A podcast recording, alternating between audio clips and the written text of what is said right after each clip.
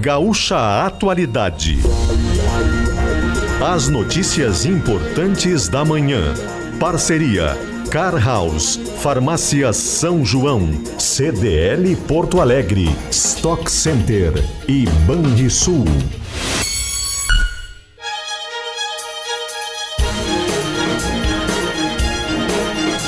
Andressa Xavier e Giane Guerra.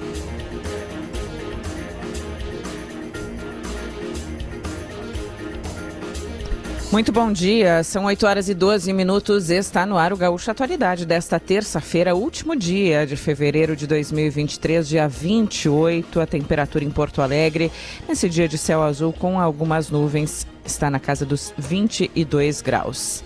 Nós estamos chegando com as principais informações dessa manhã. Atualizaremos o caso de Bento Gonçalves, do trabalho considerado análogo à escravidão na Serra Gaúcha. Nós vamos atualizar primeiro a situação com o delegado da Polícia Federal que está cuidando desse caso, mas também falaremos com o prefeito de Bento Gonçalves. Ontem foi lançado um manifesto com diversas entidades do setor vitivinícola aqui do Rio Grande do Sul e também com a prefeitura dizendo que eles tomarão medidas. Nós queremos saber que medidas são essas a partir desse caso, com mais de 200 trabalhadores em situação de escravidão, caso que foi descoberto e que tem grande repercussão desde a semana passada. Nós trataremos de outros temas importantes dessa manhã, por exemplo, o valor do combustível, a, desoneração, a oneração, a volta da, dos tributos, dos impostos e o que isso vai significar nas bombas em breve. Nós vamos falar sobre esse tema também. Giane Guerra, bom dia, boa terça-feira para ti. Bom dia, Andressa. Boa terça-feira. Bom dia, Rodrigo. Bom dia, ouvintes. É, ontem o nosso entrevistado cantou a pedra de que a Petrobras ter um espaço para reduzir o preço da gasolina iria influenciar e dar aí mais uma abertura para que o governo federal uh, reonerasse, né, retomasse essa cobrança dos impostos. Uh, o detalhamento ainda precisa ser feito. O que o Ministério da Fazenda antecipou é que a arrecadação vai ser retomada ou seja, ou tu volta com todos os impostos como era antes, ou tu faz uma readequação, cobra mais aqui, cobra menos ali, mas no final para os cofres públicos tem que ter o mesmo peso. E como vai ser essa adequação é que nós saberemos hoje. O que o Ministério da Fazenda sinalizou é que vai ter mais cobrança para gasolina, menos para etanol, o que é algo que eu acho muito interessante e que pode ser um primeiro passo para uma política de combustíveis diferenciada que vem por aí no Brasil. Nós temos também informações sobre imposto de renda. A Receita Federal detalhou uh, as informações para este ano, algumas alterações importantes e interessantes. Hoje é o último dia para as empresas liberarem o um informe de rendimentos para os contribuintes preencherem a, a, a declaração a partir do dia 15 de março. Também tem hoje a liberação da consulta aos valores a receber aquela, aquele sistema do Banco Central que tem a possibilidade de consultar os valores esquecidos nas instituições financeiras. Cuidado com os golpes. O valores a receber não exige pagamento algum, nem curso algum. É um sistema que o Banco Central vai disponibilizar a partir da metade da manhã de hoje. Consulte direto no site do Banco Central. Não clique em outros links, porque tem golpe na praça já há bastante tempo envolvendo o nome Valores a Receber, que é o programa do governo federal. Bom, para fechar, hoje nós vamos também ter dados de emprego e reuniões de empresas gaúchas, de autoridades gaúchas com grandes empresas do país em São Paulo, para discutir investimentos estratégicos aqui no estado. 22 graus a temperatura. Nós estamos ao vivo também em imagens lá em GZH, no YouTube de GZH, e também na capa do site, do aplicativo. 22 graus, como eu disse, na capital. Caxias do Sul tem 20, Santa Maria com 23, Pelotas também tem 23 e Rio Grande tem agora 24 graus. Gaúcha Atualidade chegando com Car House. Conheça soluções de mobilidade da Quinto na Car House Toyota. Farmácia São João, cuidar da sua saúde é a nossa missão. CDL Porto Alegre, sempre em movimento. Stock Center, preço baixo com um toque a mais. E vem para o Banrisul, que a sua conta universitária tá on. Brasília voltou e agora cheio de informações por aí. Rodrigo Lopes, bom dia, boa terça-feira para ti. Oi, Andressa, bom dia. Bom dia, Giane, aos nossos ouvintes. Uma ótima terça-feira. Sol aqui na capital federal, 22 graus, mesma temperatura aí de Porto Alegre. Dia vai ser quente, deve superar aí os 30 graus aqui em Brasília. Quente também no Planalto, né, onde seguem as discussões sobre a reoneração dos combustíveis. Como a Giane comentou, decisão final deve sair hoje. Interessante esta diferença na reoneração mesmo entre gasolina e etanol, o que dá uma, uma mensagem, quem sabe aí, né, de uma agenda mais limpa. Haverá esta reunião importante a partir das nove e meia, daqui a pouco, no Planalto, entre o presidente Lula, o ministro da Fazenda, Fernando Haddad, o ministro-chefe da Casa Civil, Rui Costa. Rui Costa, inclusive, que tem tentado negociar este retorno escalonado dos tributos para amenizar, quem sabe, o impacto no preço na ponta, né, na bomba lá do consumidor. Vai haver a remuneração, a gente já sabe. Agora, sem dúvida, André Cigiani, o que está acontecendo internamente, politicamente, no PT é uma briga, né? É a briga interna. Haddad aparentemente venceu, ele queria a reoneração, é, ele está de olho né, nesses 28,9 bilhões aí, assegurar esse valor que vai ser da arrecadação com a reoneração. Havia uma ala no PT que não queria, liderada por Gleisi Hoffmann, muitas críticas, deputado novato aí, Gilmar Tato, de São Paulo também. E do ponto de vista político é essa guerra, PT versus PT, entre popularidade e responsabilidade fiscal, que já preocupa também a base aliada no Congresso, porque se não há unidade de discurso no Planalto, como vão chegar as medidas lá para a votação, apreciação da base aliada no Congresso. PSD, PSB e MDB consideram que o governo precisa chegar a acordos internos e passar as diretrizes para o legislativo. Então é só um indicativo já do que pode vir por aí ao longo do ano. Rodrigo Lopes com as informações e as análises diretamente de Brasília. Car House, Farmácia São João, CDL Porto Alegre, Stock Center e Banrisul. Vamos às ruas também, vamos às informações do trânsito. Tem problemas, tem alertas nessa manhã, né, Leandro Rodrigues? Como sempre, bom dia. Bom dia, Andressa. Bom dia a todos. Tem sim, em um deles eu estou agora, que é na RS 118 em Viamão, na altura do bairro Tarumã, onde houve uma colisão mais cedo envolvendo três veículos que seguiam no sentido a Gravataí. Um deles chegou a virar um Fiat Stilo, ficou virado, é a imagem que o motorista passa aqui, vê o carro bastante destruído, estava com as quatro, com as quatro rodas para cima, mas agora já foi desvirado e está no acostamento. A informação boa, a notícia boa é que não tem ninguém ferido, inclusive conversei com os ocupantes desse Fiat Stilo, que foi o carro que ficou mais avariado, todos eles bem, foi uma colisão lateral e a situação aqui é de lentidão em direção a Gravataí. O motorista que sai da 040 está fazendo esse caminho da 118 para chegar à Freeway, por exemplo, vai quando passar nesse ponto na altura de Tarumã, na divisão do caminho da rótula que leva para o autódromo ou que segue para 118, vai ter um pouquinho de retenção, mas a via em si, a via em si não está bloqueada. É a lentidão em função do movimento do comando rodoviário da Brigada Militar e do carro virado é que está provocando mais essa retenção. Bom,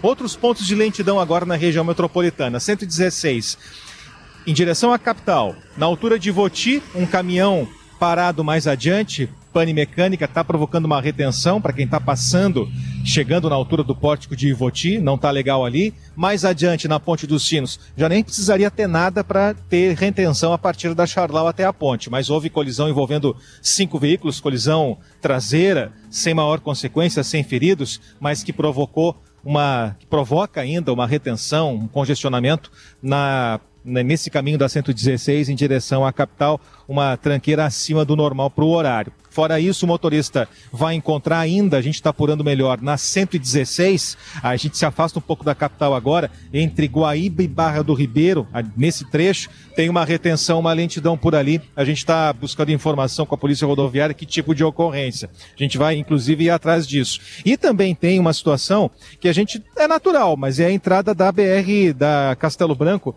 na 116. Chegou uma moça aqui bem assustada aqui, mas é porque ela é. os gritos aí. Ela é, fam... é. Não, é que ela é familiar do rapaz que é o motorista do carro do Fiat Stilo, né? Hum. Mas já está um pessoal falando aqui para ela aqui se acalmar, se tranquilizar. Até tá o o rapaz aqui o rapaz aqui, o rapaz aqui atravessando aqui dizendo que está tudo bem com ele aqui, está tudo, tá tudo tranquilo. Ela ficou nervosa aqui porque o carro, é, quem olha o carro está bem ah, amassado, razão, mas felizmente está. Né? chega assustada. Está tudo tranquilo.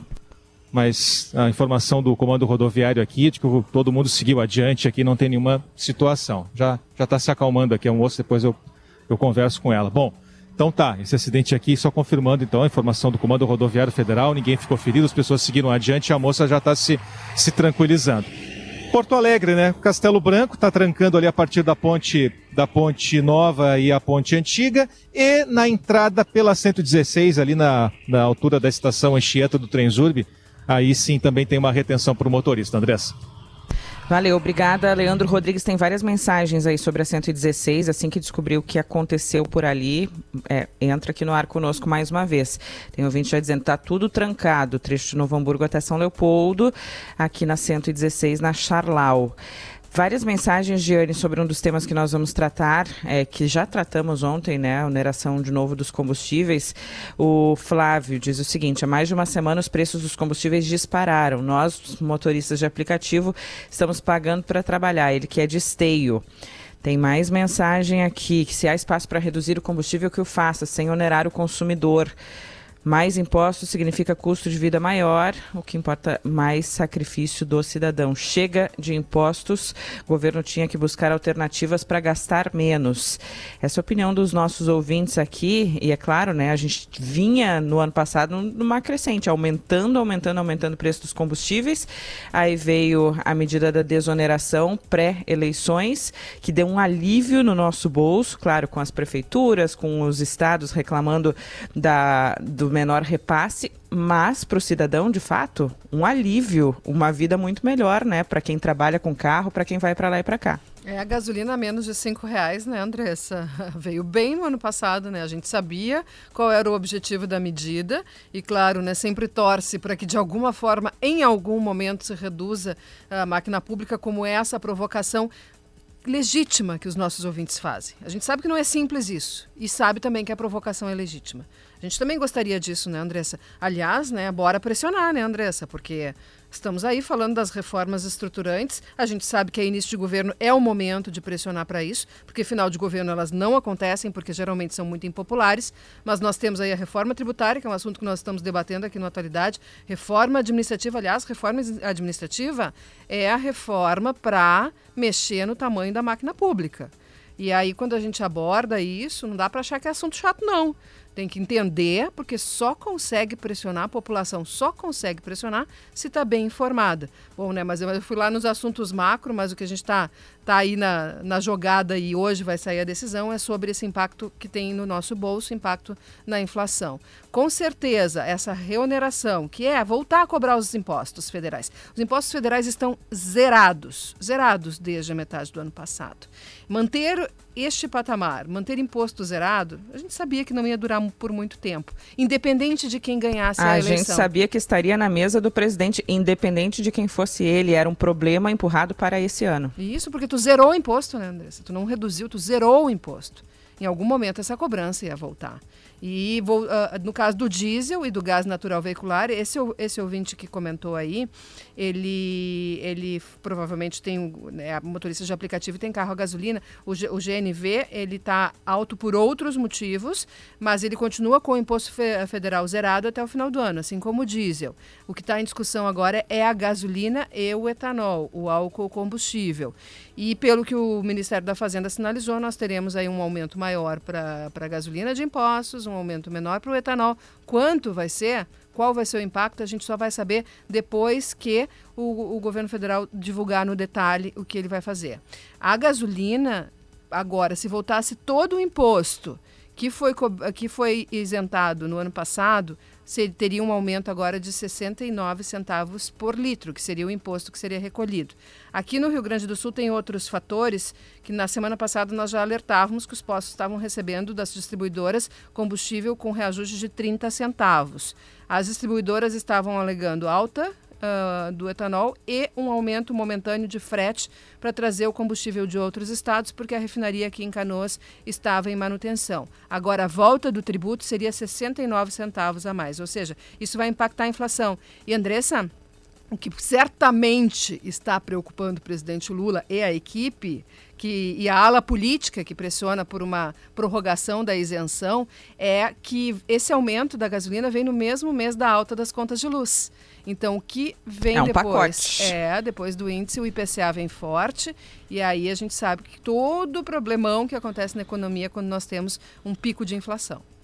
É, e a gente sabe no nosso bolso, né? Individualmente, particularmente, cada um sabe como isso vai pesar. E pesa bastante. Todo mundo sabe disso, o alívio que foi quando teve a desoneração e quando se chegava ao posto de combustível, né? Quanto, quantos reais a menos, quantas dezenas de reais a menos a gente gastou nesse período. O, ontem o nosso presidente, o nosso, nosso entrevistado, né? O, o nosso entrevistado, presidente da Associação Brasileira de Importadores de Combustíveis, Sérgio Araújo, cantou a pedra. Ele disse, ó, um, o que melhora o ambiente para voltar à cobrança de impostos é que a gasolina nas refinarias aqui do Brasil está 20 centavos abaixo do exterior.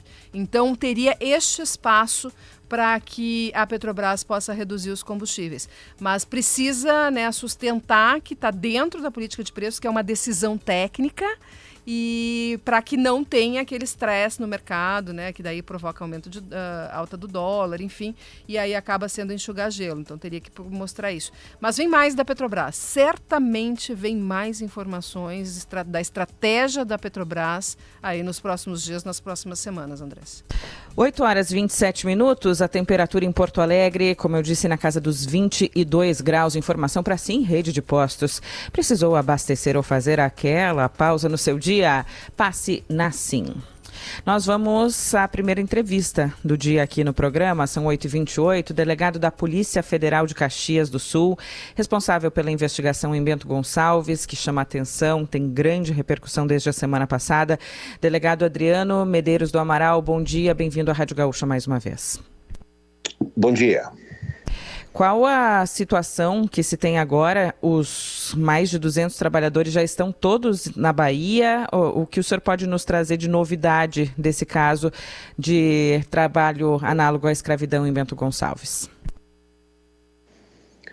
É, o retorno deles foi providenciado ainda na sexta-feira, né? Eles embarcaram sexta-feira à noite para Bahia, deve estar chegando lá na data de hoje ou amanhã. 100% deles, todos eles são os baianos, né? Acredito que foram todos para lá. Bom, tem um trabalho que está sendo feito em conjunto entre vários órgãos, né? Ministério Público, Polícia. Com, qual é, agora, quais são os próximos passos a partir da, da enfim, da, da operação, da, do retorno dos trabalhadores e agora da investigação? Bom, o flagrante foi feito na quarta-feira à noite, né? Uh, o resgate dos, dos trabalhadores também foi na quarta-feira.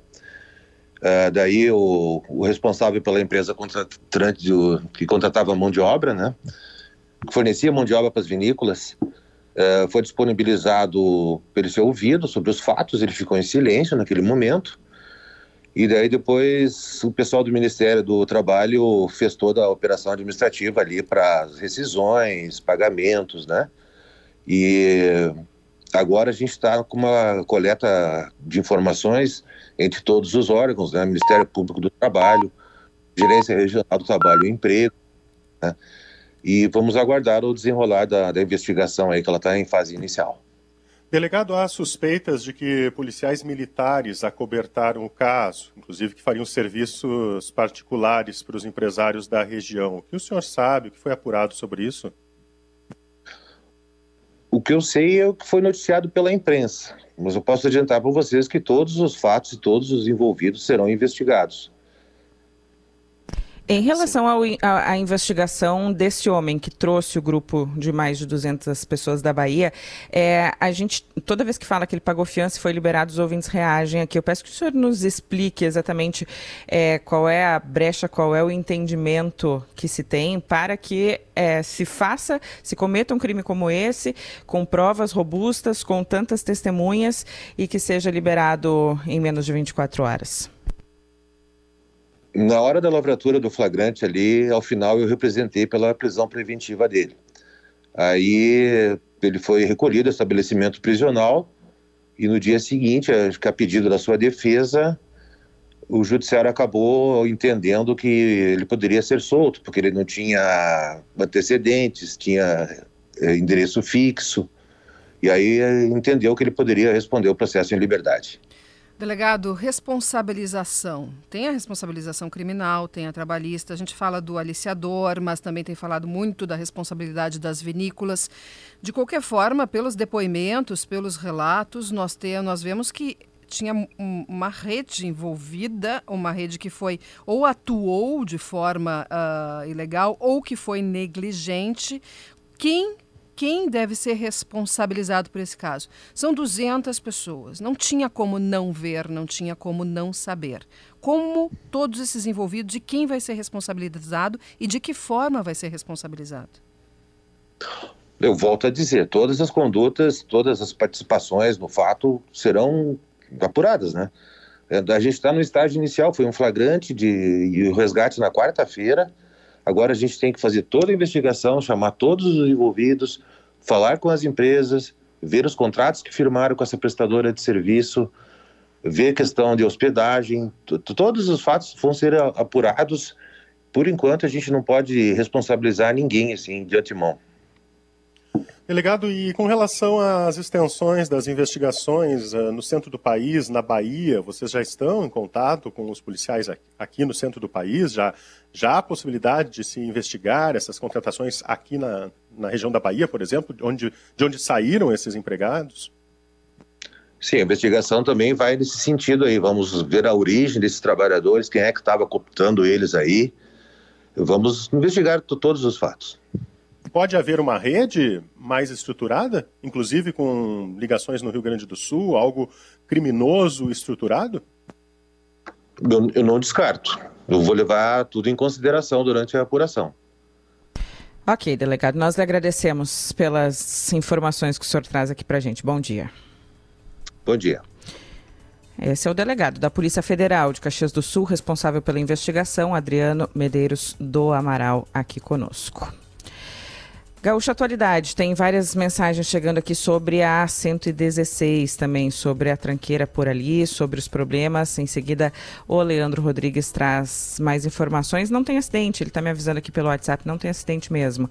São os carros na Ponte dos Sinos, ali aquela tranqueira que normalmente acontece nesse horário, acontece no fim da tarde. É isso. A gente achou que tinha até alguma ocorrência a mais pelo aviso dos nossos ouvintes, mas o Leandro rapidamente já responde que é aquilo ali mesmo. São os carros que estavam na ponte e que causam a, a tranqueira, que causam o congestionamento. Vamos seguir falando sobre Bento Gonçalves, vamos seguir com essa pauta. A gente vai conversar agora com o prefeito da cidade, prefeito Diogo Siqueira. Bom dia. Bom dia, bom dia Andressa, Giane Rodrigues, toda a equipe. E bom dia a todo o nosso cidadão de Bento Gonçalves e todo o estado do Rio Grande do Sul.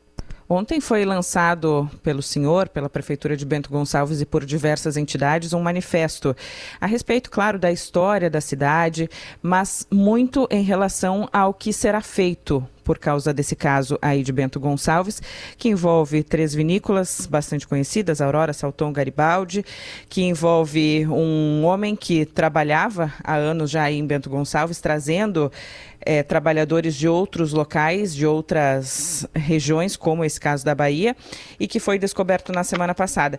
De forma prática e concreta, o que a prefeitura e as entidades pretendem fazer para que casos como esse não se repitam em Bento Gonçalves? Bom dia mais uma vez. Em primeiro lugar, foi um caso isolado. Acho que é sempre importante a gente reiterar isso. Foi um caso isolado de uma empresa terceirizadora de serviços e que, obviamente, acaba afetando toda a cidade, todas as vinícolas e todos os agricultores. Então, no primeiro momento, a gente defender essa posição que realmente foi o que aconteceu. Foi um caso lastimável, foi algo que, obviamente, ninguém ficou, todo mundo ficou muito triste com essa situação. E o primeiro ponto, o que, que era? era Isolado, mas, mas muito numeroso, né? Por isso chama muita atenção. Mais de 200 trabalhadores, por mais que seja um caso isolado, a gente tem é, mais ou menos 10% do número de pessoas encontradas nesse tipo de trabalho em relação ao total do ano passado no Brasil inteiro. É como a gente falou, foi um caso que deixou todo mundo muito triste. Mas foi uma empresa que aconteceu nisso aí. Foi uma empresa terceirizadora. A gente precisa defender as nossas vinícolas. Esse é o primeiro ponto. O que, que a gente fez assim que a gente soube dessa situação foi dar todas as condições para que essas pessoas que foram abrigadas no ginásio público municipal, receberam comida, receberam hospedagem, a gente acabou levando todos eles de volta para suas casas. É dar todas as condições para essas pessoas. É a gente ter toda a solidariedade possível com essas pessoas e entender o problema deles. A mesma situação, o que, que a gente fez? Com essa manifestação em conjunto, primeiro ponto é a gente aumentar a fiscalização. A gente precisa ter uma fiscalização muito efetiva dessas hospedagens temporárias que existem e que acontecem em todas as cidades que têm colheita de uva, que têm colheita de maçã, são todas as cidades que têm esse tipo de safra, onde vem muitas pessoas ao mesmo tempo, é a gente, em primeiro lugar, aumentar a fiscalização e ter um controle dessas pessoas que estão chegando também. Quantas pessoas a prefeitura criamos... pretende colocar nessa fiscalização ou vai ser em parceria com outras autoridades? Na prática, como será? Em conjunto. Essa manifestação em conjunto é porque todo mundo precisa abraçar essa causa. Não é apenas a prefeitura, é a sociedade cada cidadão que chega a Bento Gonçalves, a gente precisa ter um cadastro dessa pessoa. A gente precisa saber onde ela está trabalhando, onde ela vai dormir, e a gente precisa saber se ela está sendo bem alimentada também. Não é uma questão apenas de colocar um papel se essa pessoa está tendo esses direitos. A gente precisa ter essa confirmação. Prefeito. Então, vai ter prefeitura, a gente tem assistência social, nós temos a fiscalização de posturas, a gente tem fiscalização do desenvolvimento econômico, assim como todas as vinícolas participando junto desse processo. Prefeito, são 200 pessoas, eram 200 pessoas. Como a prefeitura não viu? A gente questiona uh, essa situação, assim como todos os cidadãos também questionam, vizinhos questionam isso. Como que não foi visto? Como que as vinícolas também tiveram essa mesma situação? Eu vejo que todos são vítimas. Cada agricultor que contratou uma pessoa, cada vinícola que contratou uma pessoa de forma terceirizada, cada pessoa dessas é uma vítima tanto quanto essas pessoas que estavam lá dentro. É algo realmente lastimável que aconteceu. Mas o que, que a gente tem que fazer? É entender, aconteceu essa situação e a gente aprender com esse fato. Não adianta a gente Prefeito. ficar agora só, só a gente pensando no que aconteceu, a gente tem que ter ações agora. E essas ações são de fiscalização e, obviamente, de defesa do nosso agricultor e das nossas vinícolas. Eu quero insistir um pouquinho com o senhor a respeito da fiscalização que o senhor fala bastante aí e concordo que seja o caminho. É quantas pessoas serão colocadas para isso? Vai ter uma equipe da prefeitura? Vai ter uma equipe é, com apoio das entidades? Assim, para o nosso ouvinte entender de forma concreta que ações são essas, além de é, da gente de falar em fiscalização, que equipe vai estar responsável por isso? Andressa, é, primeiro ponto, nós temos assistência social que tem CRAS, CREA, são órgãos específicos que a gente pode ter controle das pessoas mais vulneráveis. As pessoas que vêm de uma cidade para outra, que atravessam o país, já têm uma dificuldade, já tem uma questão mais vulnerável. Então, o primeiro ponto é as pessoas que já estão na prefeitura, a gente ter esse foco com controle direto dentro da, da, da, das safras, e a mesma coisa é ter os outros órgãos de controle também. Eu imagino que vocês estiveram também aqui no ginásio municipal e viram todo o trabalho que foi feito. A gente tinha assistentes sociais, a gente colocou equipes médicas para atender essa população. A gente tinha toda a parte da Polícia Federal, Ministério Público do Trabalho, a gente tinha a Polícia Rodoviária Federal, que foi a responsável por toda essa operação também. Então era muita gente trabalhando, porque todos esses órgãos, será que todos também, alguns sabia, outros não sabia? Era brigada, Polícia Civil, todo mundo está envolvido, todo mundo está junto na cidade. Então, não é uma situação, nossa, só a prefeitura não sabia. Os cidadãos, a gente tem que entender. Sempre teve safra em Bento Gonçalves e toda a Serra Gaúcha. Tivemos dificuldade? Sim, tivemos. E essa dificuldade foi o que culminou com tudo. Não dá para a gente achar agora que a gente vai passar agora, fazer uma nota e vai esquecer tudo. Não é isso. A gente tem que tomar essas ações a partir de agora. Por isso eu insisto eu com o senhor, quantas, quantas pessoas só, dessa enti... da, da prefeitura e dessas entidades, só deixa eu insistir com o senhor, por favor, porque é a mensagem dos nossos ouvintes aqui querendo entender. Qual é o tamanho da equipe que vai cuidar dessa fiscalização? A gente tem uma equipe bastante grande. Só para ter uma ideia, na, na Ciência Social são 200 pessoas que trabalham lá dentro, de todas as áreas. Mas nós temos fiscalizações em todos os setores. Vamos colocar que a gente tem em torno de 30, 40 fiscais dentro da prefeitura como um todo. Então, o que a gente vai fazer é criar protocolos disso, é fazer com que a nossa população de dentro da prefeitura faça esses protocolos seguidos e rígidos. Mas eu defendo mais uma vez, eu acho que é importante a gente falar isso. Esse fato que aconteceu, que é extremamente lamentável, ele tem que servir como um grande aprendizado para todos nós e agora a gente tomar essas ações preventivas para não acontecer de novo. Isso que não pode acontecer mais de novo. Prefeito, o senhor citou as hospedagens, né? Eu gostaria que o senhor detalhasse mais. O senhor já visitou essas hospedagens, outros tipos de hospedagens que existem aí no município? Quantas são? Quais são as situações normalmente nesses locais? A gente tem hoje mais ou menos 20 mil famílias, pequenos produtores de uva. São pequenos produtores de uva. São famílias que vivem nas suas comunidades, que conseguem dar volta durante todo o trabalho anual da uva, na poda, durante toda a parte de, de tratamento da uva, mas na safra precisa de muita gente. Imagine que cada família dessa precisa de 5 a 10 pessoas para ajudar nessas colheitas. Então, é, é uma população flutuante muito grande que acontece em toda a Serra Gaúcha. A grande maioria dessas pessoas, elas acabam vindo, muitas param nas casas dos produtores. Acabam vivendo junto com as famílias, acabam trabalhando junto, todo dia, junto com essas famílias. Mas é lógico, existem essas empresas terceirizadoras que acabam alinhando esse trabalho e conseguindo contratar pessoas para as famílias que não conseguem essa mão de obra. Então, são alojamentos, a gente está fazendo todo o levantamento de onde existem alojamentos, onde existem apartamentos e casas que são alugadas para esse fim, para a gente poder chegar nelas também. Essas casas que são alugadas não têm CNPJ. Então, a gente está pegando denúncias da população para a gente conseguir fazer uma, uma vistoria e uma fiscalização dessas casas também. Prefeito, o senhor falou que todos são vítimas, citando os envolvidos, enfim, né, toda a comunidade que de alguma forma poderia ter identificado alguma coisa assim. Uh, isso está gerando uma, uma revolta aqui, né? O pessoal está falando que eh, o senhor não citou as próprias vítimas, as grandes vítimas dessa situação.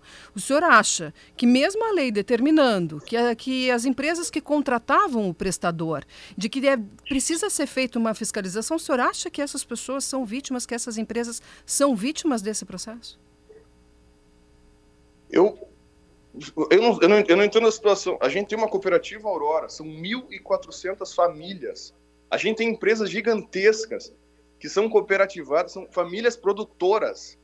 Essas pessoas, elas não sabiam da situação. Mas elas a lei determina que elas saibam, prefeito. Sabia. Prefeito, a lei determina que Eu saiba. Duvido.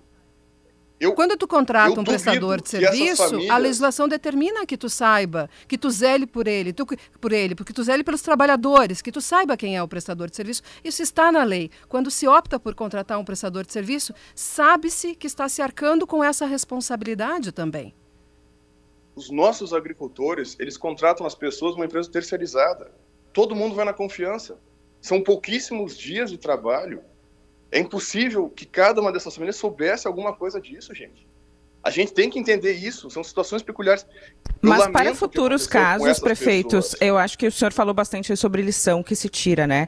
E a gente está falando isso, está tá previsto em lei, inclusive, que é, é, é, tem corresponsabilidade, que as pessoas saibam, que as empresas saibam o que está acontecendo, o que se aprende a partir disso. O senhor diz que é impossível. Daqui para frente não pode mais ser impossível, né, prefeito? Como fazer com que os agricultores, com que as vinícolas, com que as empresas saibam o que está acontecendo com os trabalhadores que estiverem aí? É um pacto de sociedade. É a gente aumentar vistorias, aumentar fiscalização, aumentar denúncias. Qualquer conversa estranha que algum agricultor escutar de uma dessas pessoas, a prefeitura tem que ser informada, a cantina tem que ser informada, a, a, a brigada, não importa, a gente vai ter que ter o nosso canal de comunicação para que a gente consiga. Pois é, eu ia perguntar exatamente isso, prefeito. Não é o caso de criar um disque denúncia, utilizar redes sociais, afinal de contas, plataformas de redes sociais são usadas para tantas coisas ruins, não seria uma maneira de usar, inclusive, de, em prol da própria sociedade? Exatamente. A gente está tendo várias conversas agora. A gente está fazendo vistorias em toda a cidade. A gente está escutando da população, porque ninguém quer que isso se repita. Ninguém quer que aconteça isso de novo, não só em Bento Gonçalves, mas em toda a Serra, em qualquer outra região que tem safra. Então, é uma situação que a gente precisa aprender e agora a gente tomar essas atitudes para resolver o problema que não aconteça de novo. Eu Bom, digo tem... mais uma vez, hum. tudo que aconteceu foi lastimável, foi realmente foi todo mundo sente isso, a população inteira sente isso, mas eu defendo mais uma vez, os agricultores, as vinícolas, todo mundo sofre junto. Nós não podemos agora ter essa, essa, essa, essa perseguição, esse massacre a agricultores e algumas vinícolas, porque realmente é impossível que todos soubessem. Eu, eu defendo isso, pessoal. E, e, e vejo o seguinte: não podemos colocar mais de 100 anos de história da nossa população que tanto trabalhou, que tanto desenvolveu essa terra, que trouxe pessoas de fora para trabalhar aqui. Mais de 52% da população de Bento vem de fora, não nasceu aqui, e veio aqui para trabalhar e para fazer essa terra crescer junto. Então a gente precisa honrar a nossa população e defender todo o trabalho que foi feito aqui e aprender com esses erros, com esse erro que aconteceu nesse momento por essa empresa terceirizadora. Tá, uh, eu vou insistir um pouquinho com o senhor agora sobre as medidas para fechar, assim, para os nossos ouvintes entenderem. Equipes de fiscalização, como garantir que isso não aconteça novamente em Bento Gonçalves, que foi a primeira pergunta que eu fiz ao senhor, é, e como as empresas vão agir a partir de agora, o que vai haver de diferença, vai haver capacitação, é, o entendimento da lei para que haja esse cuidado com os, as pessoas que vêm de fora. E o senhor falou no início que são casos isolados, está cheio, cheio de mensagens mensagem aqui no nosso WhatsApp é, discordando, dizendo que não é bem assim, que há casos, não só em Bento Gonçalves, na região, a gente obviamente não quer generalizar aqui e, e quer falar da história de Bento Gonçalves também, que o senhor citou há pouco, não é uma situação que aconteceu, que acontece ou que coloca todas as pessoas nesse mesmo saco, mas é, para fechar e para ficar bem claro para os nossos ouvintes, eu peço que o senhor liste dois, três tópicos, o que será feito de concreto aí em Bento Gonçalves a partir de agora, a partir desse caso maior fiscalização, um compliance com as empresas, conversas mais seguidas com sindicatos dos trabalhadores rurais. A gente vai ter uma conversa muito, muito, muito aberta com o Ministério Público do Trabalho para a gente fazer orientações para todos os agricultores. E a gente precisa também a gente criar uma central de recebimento de todas essas pessoas. E aí que entra todo um cadastro e todo um acompanhamento dessas pessoas ao longo dessa safra. Não importa se ela vai ficar 5 ou 20 ou 30 dias, mas a gente tem que ter esse acompanhamento rígido. Quando você terá essa e... central, prefeito?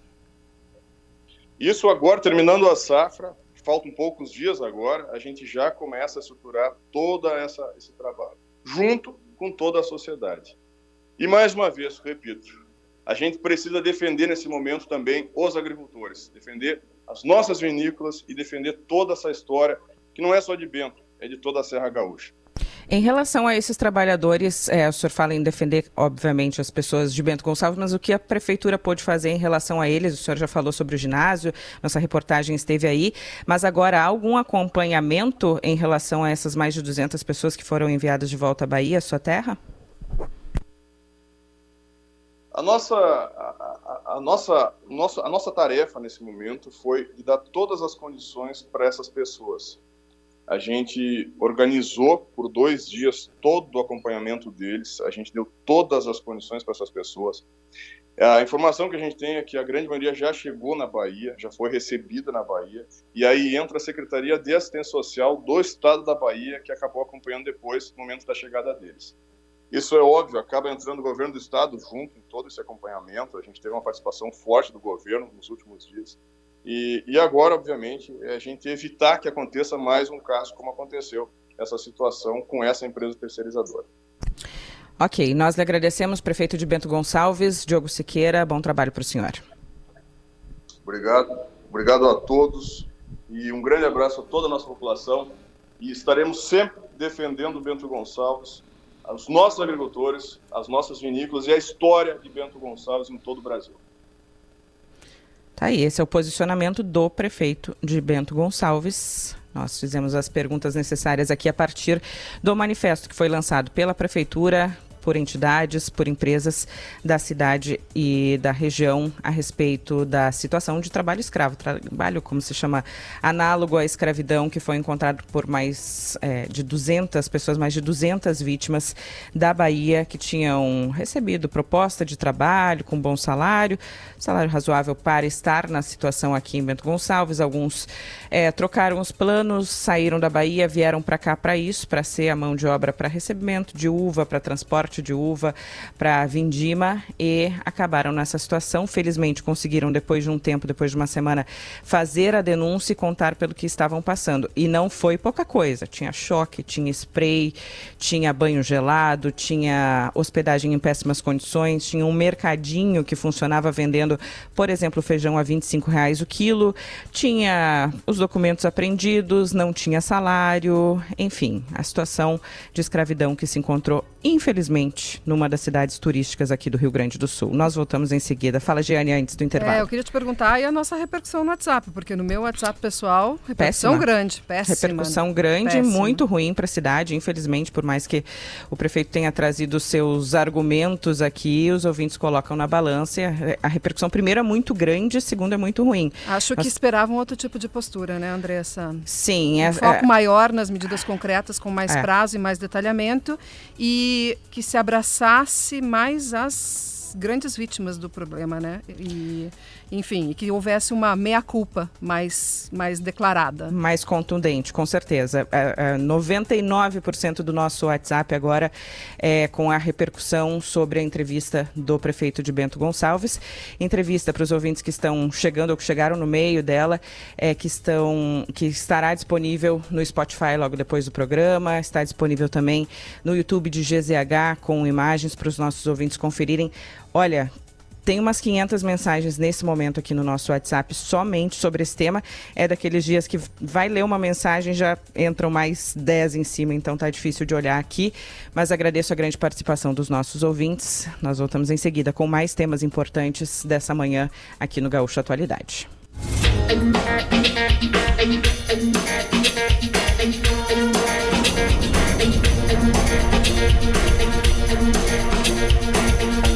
8 horas e 56 minutos. A temperatura em Porto Alegre, agora na casa dos 23 graus. Santa Maria tem 25, Uruguaiana 27, Santana do Livramento com 25 graus. Conheça as soluções de mobilidade da Quinto na Carhouse Toyota. Farmácia São João, cuidar da sua saúde é a nossa missão. CDL Porto Alegre, sempre em movimento, Stock Center, preço baixo, com um toque a mais. E vem para o Banrisul, que é a sua conta universitária Taon. Quero trazer uma opinião aqui sobre o tema que tratamos no início do programa, que é o tema de Bento Gonçalves. Eu sou a primeira aqui várias vezes, Jane, é, durante o nosso quadro Origem, citei Bento Gonçalves. Não vou deixar de citar.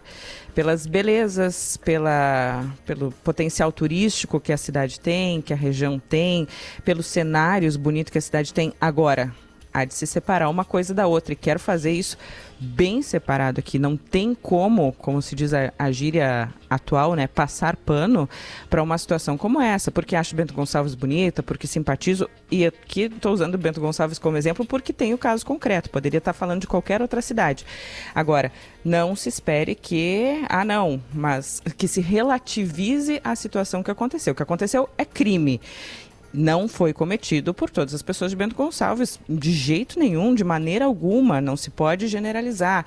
É, as coisas estão sendo ditas aqui com os nomes, com os fatos, com as diferentes visões, ouvindo aqui na Rádio Gaúcha nesses últimos dias várias vozes pedindo posicionamento das empresas, por exemplo, que e só muitas cobranças baseadas no que exige a lei, né, Andressa? Também? No que exige a lei e no que a fiscalização, depois de que a denúncia foi feita, a, a, mostrou, no que a investigação está mostrando. Se tinha é, pessoas acobertando isso, se tinha pessoas que deveriam ver e não viram, pessoas que viram e fizeram que nada estava acontecendo, isso não pode ser acobertado por ninguém. Não, então, e... assim, eu quero deixar bem separado dentro da minha opinião pessoal e do meu gosto pessoal também, porque os ouvintes vão lembrar que falamos várias vezes no Origens, na sexta-feira, sobre o Bento Gonçalves. Continuo achando a cidade linda, continuo não generalizando. Agora, não esperem que se passe a mão na cabeça de quem faz coisa errada. Sim, e tem um prejuízo às marcas, as marcas vão ter que correr atrás, a gente sabe disso, uh, mas uh, respondi, inclusive no Gaúcha hoje, no sábado, falei bastante sobre isso, que alguns ouvintes disseram, ah, vou boicotar o vinho brasileiro, gaúcho, agora comprar só importado. Não, gente! Não é isso. Também não é isso. Também não dá para tomar uma medida torta assim. Mas, assim, importante dizer que a reação também é decepcionante, né, Andressa? Uh, eu, uh, eu não fazia parte dessa comunidade. Eu, Giane, minha opinião, tá? Eu não fazia parte dessa comunidade. Eu esperava que a comunidade como um todo, não, e inclusive o que o prefeito disse, que foi a frase da entrevista do prefeito que tem gerado muita reação aqui da, dos nossos ouvintes, uh, eu esperava que não se, se, se, não se posicionasse como vítima. Se por acaso acontece uma situação dessas no meu bairro, na minha comunidade, e eu fico sabendo depois, eu, a minha reação seria: meu Deus, como eu não vi isso? Faz parte do meu dever como cidadã enxergar essas coisas, sem considerar se eu tivesse o dever legal de vê-las. Então, é importante observar a reação, porque a reação, a conscientização, a identificação de que a comunidade podia ter feito mais e de que quem deveria ter feito por lei não o fez, identificar isso, assumir isso, é importantíssimo para que a gente não tenha novos casos. E, Andressa, tu tentou várias vezes perguntar as medidas concretas. Os nossos ouvintes aqui estão dizendo que não conseguiram enxergar exatamente que medidas concretas vão ser essas. E o espaço segue aberto aqui na atualidade para que a gente possa detalhá-las. Sinal marcando 9 horas, nós voltamos em seguida.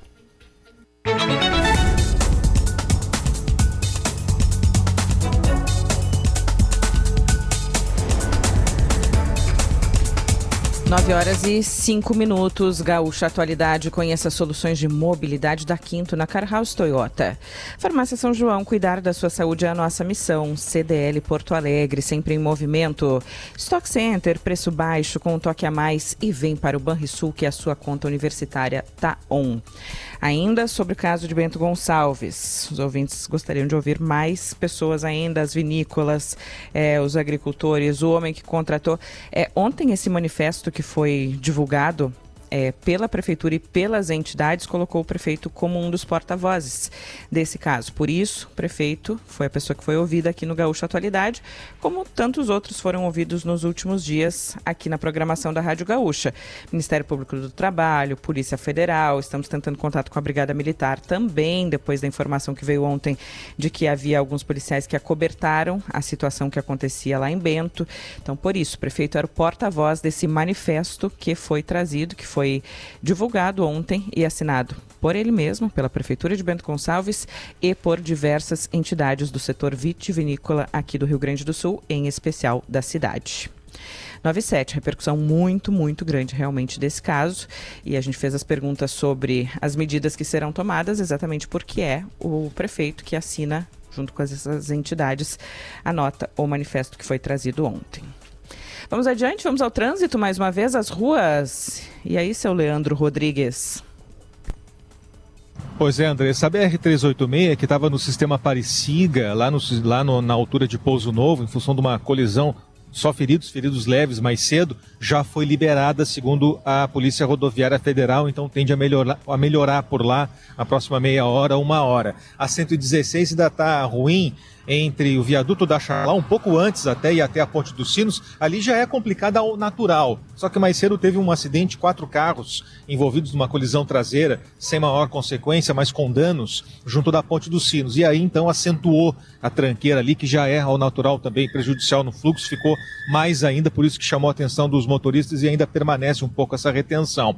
A gente também já tem aquela situação na 118 em Viamão, já tratada pelo comando rodoviário, tem uma retenção ali, é só mais curiosidade dos motoristas mesmo, não teve ninguém ferido. Teve aquela moça que desceu chorando, desesperada, né, assustada, em seguida ela já se acalmou. Nada a ver, não tinha nem familiar envolvida no acidente. É que ela viu uma moto parada e era a moto em que o filho estava sendo levado para o colégio. Aí parou, juntou Lé com Cré e, nossa, desceu assustada. Mas daí em seguida já ficou sabendo, não, gurizinho já tá, o filho já tá no colégio já, o, o piloto da moto só parou para ajudar no, no, acidente e no próprio acidente mesmo não teve ninguém ferido, então é um final feliz para esse susto inicial que ela, que ela passou. É, 040 em Viamão, parada 44, em direção a Porto Alegre, tem um estreitamento por ali, passamos em seguida, mas é em função de obras, uma grande rótula que está sendo construída ali, Andressa. Valeu, obrigada, Leandro Rodrigues. E o trânsito aqui no Gaúcho Atualidade. Suas viagens a São Paulo ficam ainda melhores, hospedando-se no novo Hotel Lagueto, estilo São Paulo, para alguém com muito estilo, como Cleo Kuhn, que está chegando com a previsão do tempo. E aí, Cleo, bom dia para ti. Bom dia, Andressa. Bom dia aos ouvintes. A gente tem sol e nuvens hoje na maior parte do estado do Rio Grande do Sul. Tá tranquilo o tempo, tem mistura de sol e nuvens agora pela manhã da fronteira oeste até o centro e chega aqui em Porto Alegre. O pessoal tá vendo aí, tem um pouco de nuvens misturadas ao sol, mas o sol predomina. Tem uma nebulosidade que vai aumentar à tarde no extremo sul. Tem uma nebulosidade que vai aumentar à tarde no extremo norte, ali no Alto Uruguai.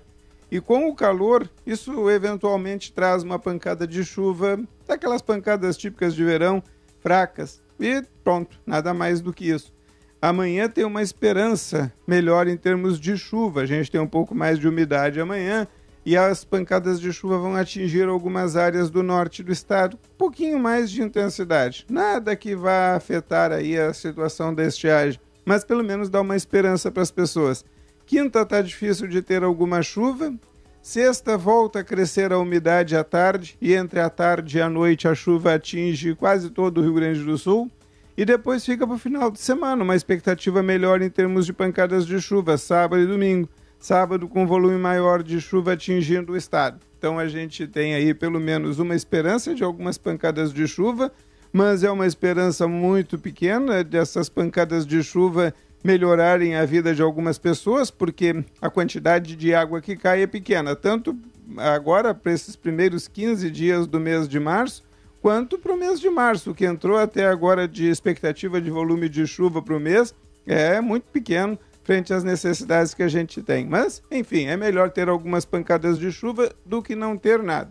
Então, calor, abafamento é o que a gente tem nos próximos dias chama a atenção para as temperaturas que andam muito, mas muito altas no estado. 37 graus hoje de novo, a temperatura à tarde em Uruguaiana. Já faz uma série de dias que a gente vem tendo essa temperatura por lá. Na capital, 32, 33 na região metropolitana, o que também para final do mês de fevereiro e começo de março, já que isso vai continuar assim amanhã, é uma temperatura bem acima da média, mas a expectativa toda é essa, é manter o calor por enquanto e torcendo para daqui a pouco mudar essa situação e a gente ver a entrada de chuva, o que deve acontecer mais entre abril e maio, principalmente na segunda quinzena de maio, Andressa.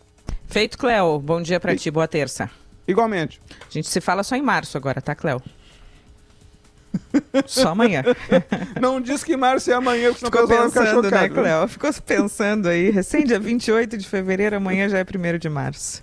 24 graus a temperatura agora em Porto Alegre. Aliás, se aproxima a Expo Direto. Tá pronta, Giane Guerra? Sempre pronta. Sempre pronta. Tem, tem mais uma Gi pronta. Gisele Leblen, bom dia. Bom dia, Andressa. Bom dia, Giane. Boas companheiras de Expo Direto, né? A gente Esse ano eu trabalha vou ficar bastante. devendo, viu? Esse ano não vou poder, eu sei, não vou poder mas é viajar. por um excelente motivo, né, Andressa? É, não vou poder Olha, viajar por, os por um preparativos- barrigão, né, Gisele? É, não dá, não dá. Sabe, Andressa, que eu fui, quando o Murilo nasceu em 2016, eu estava bem grávida e fui à Expo Direto, mas enfim, não tão grávida quanto tu. É, tô na Enfim. reta final. Exato, exato. Queria falar um pouquinho sobre a feira, porque eu estive conversando com o seu Ney Mânica para saber qual a expectativa e com que ânimo se chega para essa edição, mais uma vez cercada por essa problemática da estiagem. E além disso, é importante a gente lembrar que neste momento existe uma questão de crédito, principalmente para os, os produtores familiares, que é a suspensão de linhas de financiamento do Plano Safra. Isso é algo que não é novo, importante a gente dizer.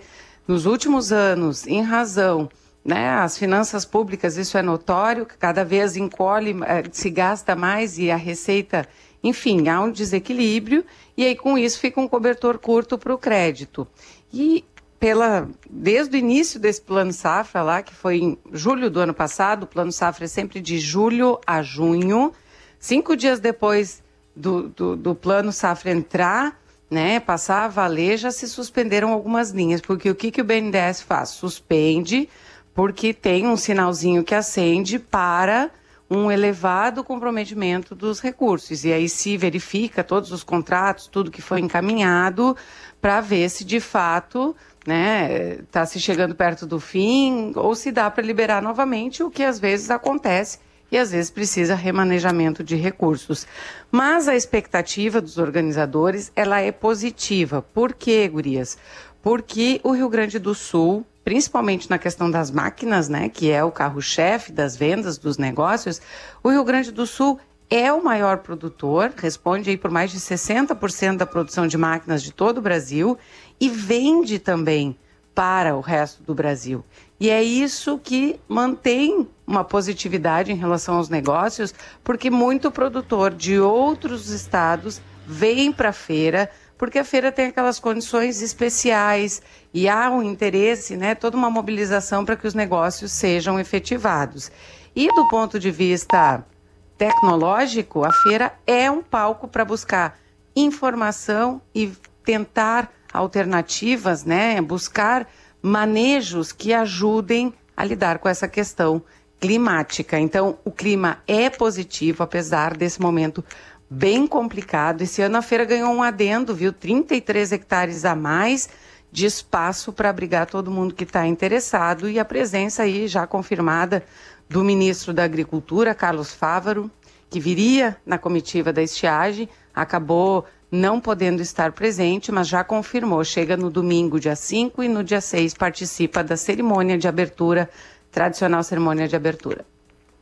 Obrigada, Gisele. Bom restante de semana para ti.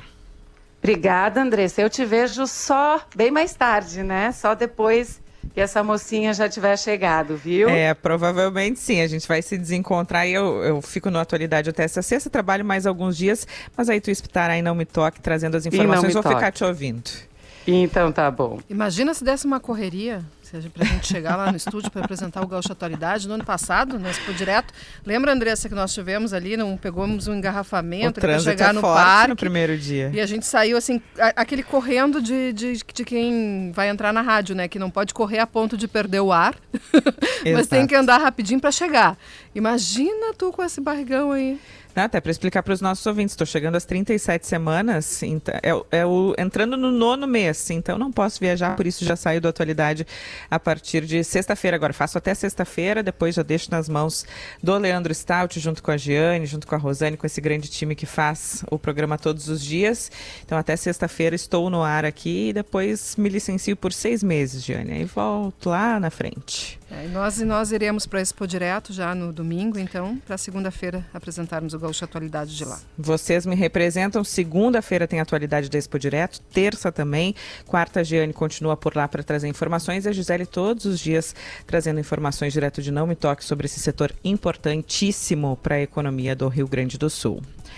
917, Sindibancários, FETRAF, RS e sindicatos do interior nos destaques de abertura do Gaúcho Atualidade. A economia sempre, sempre com Fecomércio, a força do sistema ao seu lado. Brasília, mais uma vez, Rodrigo Lopes e as informações por aí. Tem mais coisas sobre o ministro Juscelino? Juscelino Filho, é falamos aqui, né? Desde o início do governo, ele não nos tem deixado com poucas notícias. O ministro das Comunicações, ele que é do União Brasil, né, Andressa? Agora apareceu mais uma suspeita, ele escondeu do Tribunal Superior Eleitoral um patrimônio de 2 milhões de reais em cavalos de raça. Isso porque em agosto do ano passado, quando ele se registrou, registrou a candidatura a deputado federal, depois ele né, acabou virando ministro, ele não registrou, então, que ele possuía 12 animais quarto de milha, cavalos, adquiridos em leilões. Esses cavalos, Andressa, são criados no Aras, em Vitorino Freire, que é aquele município lá no Maranhão, onde ele mandou asfaltar, com dinheiro do orçamento secreto, uma estrada que corta a fazenda da família e passa em frente, né? Então a uma pista de pouso particular.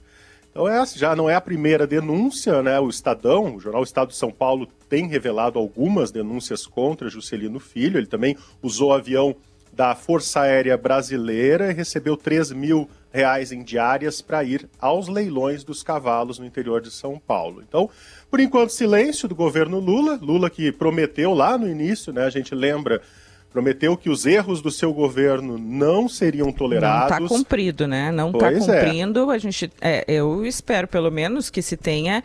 É, qual, qual, é o limite para esse governo ouvir denúncia, denúncia, denúncia em relação ao mesmo ministro e não se pronunciar e não fazer nada? O ministro é, Juscelino Filho está aparecendo toda semana nesse tipo de noticiário que é orçamento secreto na sua própria fazenda, que é o uso de avião para ir a leilão de cavalos. E aí, governo federal vai ficar por isso mesmo? É, chegou uma hora que não dá mais. Já estamos aí. Amanhã completam-se dois meses de governo, né? E já temos pelo menos três ou quatro denúncias só contra o Juscelino Filho. Então é silêncio do governo. E aí, vai devolver as diárias? Vai devolver o dinheiro do custo do jato da FAB? Ou vai sair? É, alguma coisa a gente espera. 9 e 19, vamos falar ainda sobre governo federal e sobre o que mexe com o nosso bolso, mexe com os nossos ouvintes. Gasolina, etanol combustível. Giane, Rodrigo.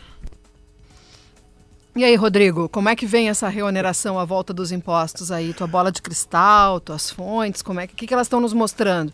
Porque eu quero saber é quanto que vai aumentar para a gasolina, quanto que vai aumentar para o etanol, porque pelo que o Ministério da Fazenda indicou, não vai voltar a ser como era antes, não. Vai ter um ajuste aí nos percentuais, sendo que gasolina vai pagar mais e etanol vai pagar menos. Exatamente, né? Essa é a expectativa. Aliás, faltam 10 minutos para o início da reunião do Planalto. Daqui a pouquinho estão começando. A Haddad com Lula, com o ministro Rui Costa, e a grande expectativa agora é, é o modelo disso. Eu estou apostando, não é bola de cristal aqui, mas eu ouvi ontem alguns integrantes do governo e eu estou apostando que vai vir uma reoneração moderada, que é a proposta, inclusive, do Rui Costa. É, pois é, mas... representando essa ala do governo. Só que esse modelo aí não é exatamente o que o Haddad deseja, porque não chegaremos àquele valor total da arrecadação de 28 bilhões que o Haddad gostaria. Estou apostando nisso porque seria uma saída, aliás, de além de ser diferente, né, Giane, seria uma uma saída meio termo aí nessa briga interna do PT.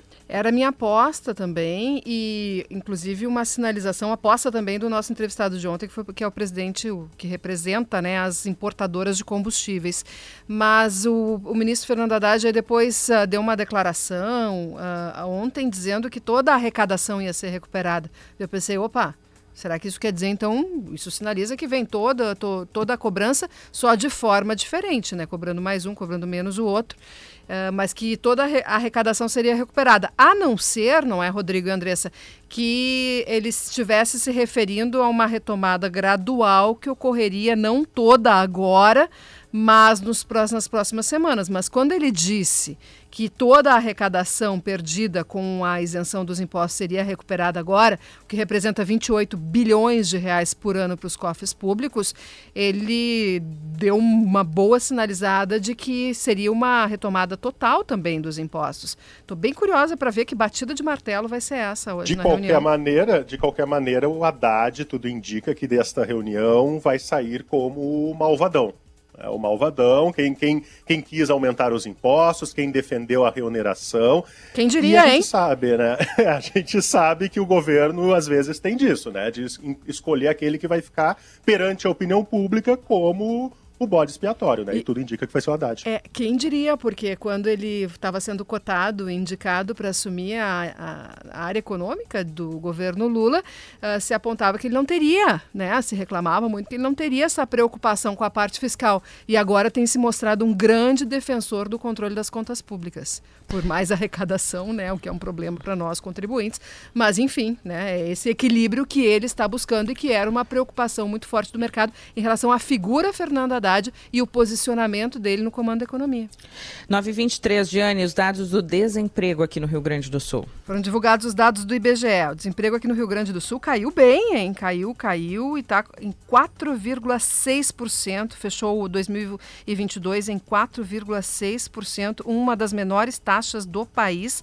A menor taxa fica em Santa Catarina e o destaque é que olhando aqui no detalhe a tabela, nós tivemos sim pessoas que deixaram de buscar emprego no período, o que acaba influenciando no cálculo da taxa, mas nós tivemos criação de vagas de emprego, principalmente na indústria, que permitiu então esse recuo significativo da taxa de desemprego no Rio Grande do Sul, a menor taxa fica em Santa Catarina, e nós tivemos também recuo na subutilização e no número de desalentados. Subutilização são aqueles trabalhadores que gostariam de trabalhar mais horas e não conseguem poderiam trabalhar mais horas. Recuou isso e caiu também o número de desalentados, que são aquelas pessoas que deixam de buscar trabalho por vários motivos, mas que deixam de buscar trabalho. Então, assim, o indicador de emprego aqui do Rio Grande do Sul veio bom no fechamento do ano passado.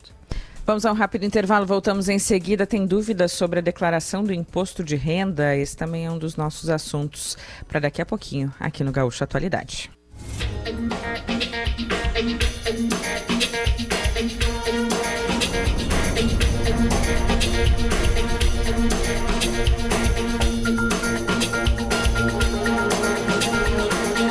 927, o prefeito de Bento Gonçalves, Diogo Siqueira, me escreveu aqui há pouco uma mensagem. Ela é longa, então vou resumir para os nossos ouvintes. É, ele diz o seguinte: ouvindo a sequência das falas e comentários sobre o tema após minha participação no programa, gostaria de fazer um reparo que julgo fundamental. Todos estamos muito mexidos, tristes e indignados com os fatos ocorridos. As vítimas são aqueles trabalhadores aos quais a prefeitura prestou todo o apoio e acolhimento. O que eu quis mostrar, diz o prefeito de Bento Gonçalves, foi que esse episódio execrável não representa a história e a prática da região, que não pode ser estigmatizada por isso. Aí ele diz que pede a gentileza que sejam lidas as medidas, pois não foi possível abordar no programa. Vou ler aqui rapidamente as medidas que ele coloca em tópicos para a gente. Intensificação da fiscalização, programa de comunicação, conscientização e qualificação para toda a cadeia vitivinícola, Central do Trabalhador, que vai atender diretamente os, os operários. Tudo isso o prefeito manda aqui pelo meu WhatsApp, agradeço a mensagem. Ele diz obrigado mais uma vez. Tenho certeza de que não fecharemos os olhos nem cruzaremos os braços diante do que se viu. Se no calor do momento não me fiz ser compreendido da forma adequada, ressalto mais uma vez. Queremos aprimorar processos, fazer o certo e reparar erros, mas sem ao querer melhorar, generalizar uma prática incompatível com os nossos valores, assina o prefeito de Bento Gonçalves, Diogo Siqueira, me mandou essa mensagem aqui no WhatsApp. Está feito o registro, prefeito. Muito obrigada pela manifestação por aqui. 929, esse é o Gaúcho Atualidade. Ainda sobre esse tema que os nossos ouvintes repercutem muito pelo WhatsApp, entrevista disponível lá no YouTube de GZH e depois fica disponível também, logo depois do programa, com a íntegra lá no Spotify ou na sua plataforma de áudio preferida. Conheça soluções de mobilidade da Quinto na Carhouse Toyota. Farmácia São João, cuidar da sua saúde é a nossa missão. CDL Porto Alegre, sempre em movimento. Stock Center, preço baixo com um toque a mais. E vem para o Banrisul, que a sua conta universitária tá on. Adiante, então, é, nós temos agora, em seguida temos mais uma entrevista, mas Diane, mais um tema trazido por ti no início do programa, vamos pagar a conta dos valores a receber, o site aquele que os ouvintes podem acessar, mas que não devem pagar nada por isso. Ao mesmo tempo que a gente traz o serviço da volta do site, a gente traz o antigolpe, porque já tem golpista trazendo link, pedindo para clicar, e aí a pessoa cai e paga um dinheiro que não deveria. O golpe já estava na praça antes mesmo da, da volta do serviço, antes mesmo de o Banco Central é. anunciar a volta do serviço, já tinha golpe na praça envolvendo valores a receber. Então, 6 bilhões de reais para 38 milhões de CPFs, pessoas físicas, 2 milhões de CNPJs. É dinheiro que essas pessoas esqueceram em instituições financeiras. Então, agora, a partir das 10 da manhã, daqui a pouquinho, o Banco Central vai disponibilizar a consulta no valores a receber. O Banco Central disse que aprimorou o sistema, tá? Aprimorou, ele estava em suspenso e que o objetivo é inclusive evitar quedas, porque teve tanta busca na outra na outra vez que caía o sistema do Banco Central e a busca foi tanta que o Banco Central colocou na capa, assim, quando tu entrava no site do Banco Central, em vez de tu ver todas aquelas estatísticas macroeconômicas, entrava lá no valores a receber. Então agora tem algumas novidades, tem uma sala de espera virtual que é uma também uma forma de manter o sistema estável. Consulta de valores de pessoa falecida, que era um grande pedido dos nossos ouvintes, tá? Além disso, impressão de telas. Outros valores vão entrar também nessa consulta. Então, uh, esse valor é maior, esse montante é maior. O que, que tem, tá? Conta corrente ou poupança encerrada com saldo disponível cota de capital, rateio de sobra de quem participava de cooperativa de crédito, recursos não procurados de grupos de consórcio encerrados. Isso aqui tem muita gente, são bilhões de reais bilhões de reais só de cotas de consórcio esquecidas. Quem tinha consórcio esqueceu de tirar lá um dinheirinho que sobra no final. Tarifas que foram cobradas indevidamente, depois por alguma ação judicial ou alguma medida administrativa do banco, ele, ele devolve esse dinheiro para a pessoa, a pessoa já não, já não olha mais aquela conta, já não acompanha mais, acaba sem saber que tinha que teve a devolução de uma tarifa. Parcela ou despesa de operação de crédito cobrada, contas de pagamento, pré e pós-paga encerradas com saldo disponível, entre outros recursos, então, que foram esquecidos pelas pessoas e a partir do valores a receber do Banco Central, após as 10 horas da manhã poderão ser consultados. 932 tem decisão aí em Brasília, Rodrigo Lopes, sobre o dia 8 de janeiro. Aqueles presos, e até foi uma das tuas perguntas ontem para o ministro Flávio Dino, se tanta pessoa, tanta gente deveria seguir presa, se tantas pessoas deveriam seguir naquela situação. Pois hoje foi determinada a soltura de mais de 100 presos. Exatamente, 102, 102 pessoas que foram presas nos ataques do dia 8 foram serão soltas ao longo do dia de hoje, depois dessa decisão que saiu há pouco aí do ministro Alexandre de Moraes do Supremo Tribunal Federal. Aliás, Andressa tem várias decisões aqui. Essas pessoas vão poder retornar para suas casas, nas suas cidades de origem, mas vão ser monitoradas por tornozeleira eletrônica. Outras informações a respeito do dia 8 e ainda a respeito daquela questão que falamos com o ministro Flávio Dino ontem, é que o Ministério Público aqui do Distrito Federal instaurou o procedimento para acompanhar e fiscalizar a prestação de assistência jurídica a quem está preso na Papuda e na Colmeia, os dois presídios aqui do Distrito Federal. Isso porque boa parte dos detentos aí, segundo promotores de justiça, não tem advogado constituído ou recebeu atendimento apenas em alguma fase da apuração. Lembrando, são 910 presos, agora a gente tira aí 102, então uh, temos já pouco mais de 800 presos, então, a partir desta conta. É, outra decisão ainda de ontem à noite do ministro Alexandre de Moraes é que o Supremo vai julgar militares envolvidos nos atos antidemocráticos. Normalmente a gente sabe, né, militares são julgados pela justiça militar, mas o entendimento é de que esses militares cometeram crimes comuns e não contra a instituição, no caso do Exército, por exemplo. E vem aí, por parte da AGU, uma nova ação contra mais de 50 pessoas físicas e empresas que financiaram o transporte dos vândalos que atacaram as sedes dos três poderes aqui no dia 8. Dessa vez a ação pública vai pedir, olha só, olha só, a indenização de 100 milhões de reais por danos imateriais coletivos. É a terceira ação e é a de maior, maior valor aí, quatro ou cinco vezes, cinco vezes maior do que o pedido na última ação. Ela vai ser protocolada na oitava vara de Justiça Federal aqui do DF, onde já estão correndo as outras, Andressa. 9 horas e 35 minutos. É, nós vamos falar essa semana sobre imposto de renda, as mudanças, as perguntas podem chegar aqui. Antes da, da, da próxima atração aqui do programa, Jane, tem ouvinte dizendo aqui o Ervi, Erviton.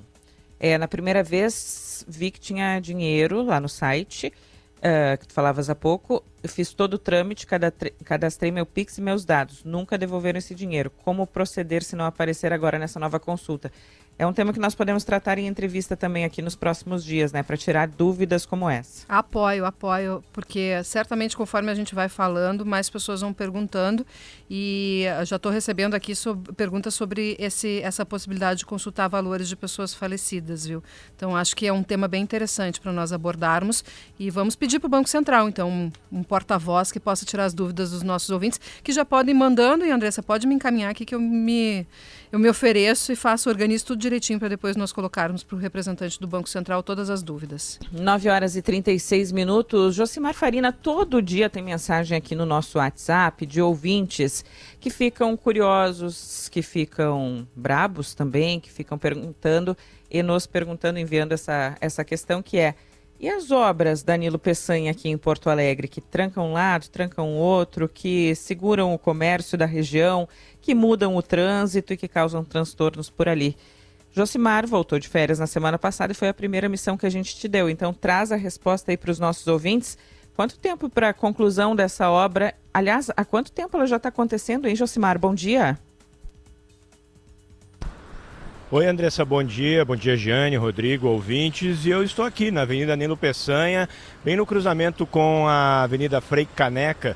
Nesse momento estão ocorrendo as obras na Nilo Peçanha, em ambos os lados da avenida. E esse é um trecho que recentemente passou por intervenção. Vocês vão lembrar aquela obra do DEMAI que fez com que muito congestionamento ocorresse aqui na região, pois novamente essa região está recebendo obras e isso tem gerado um pouco de descontentamento por parte dos usuários aqui da avenida, de motoristas que encontram congestionamento frequente dos dois lados da avenida. Se antes lá era uma obra do DEMAI que estava sendo realizada, agora o que está ocorrendo aqui é a troca de asfalto nesse trecho da Avenida Nilo Peçanha. É aproximadamente, dá um trecho aproximado de um quilômetro.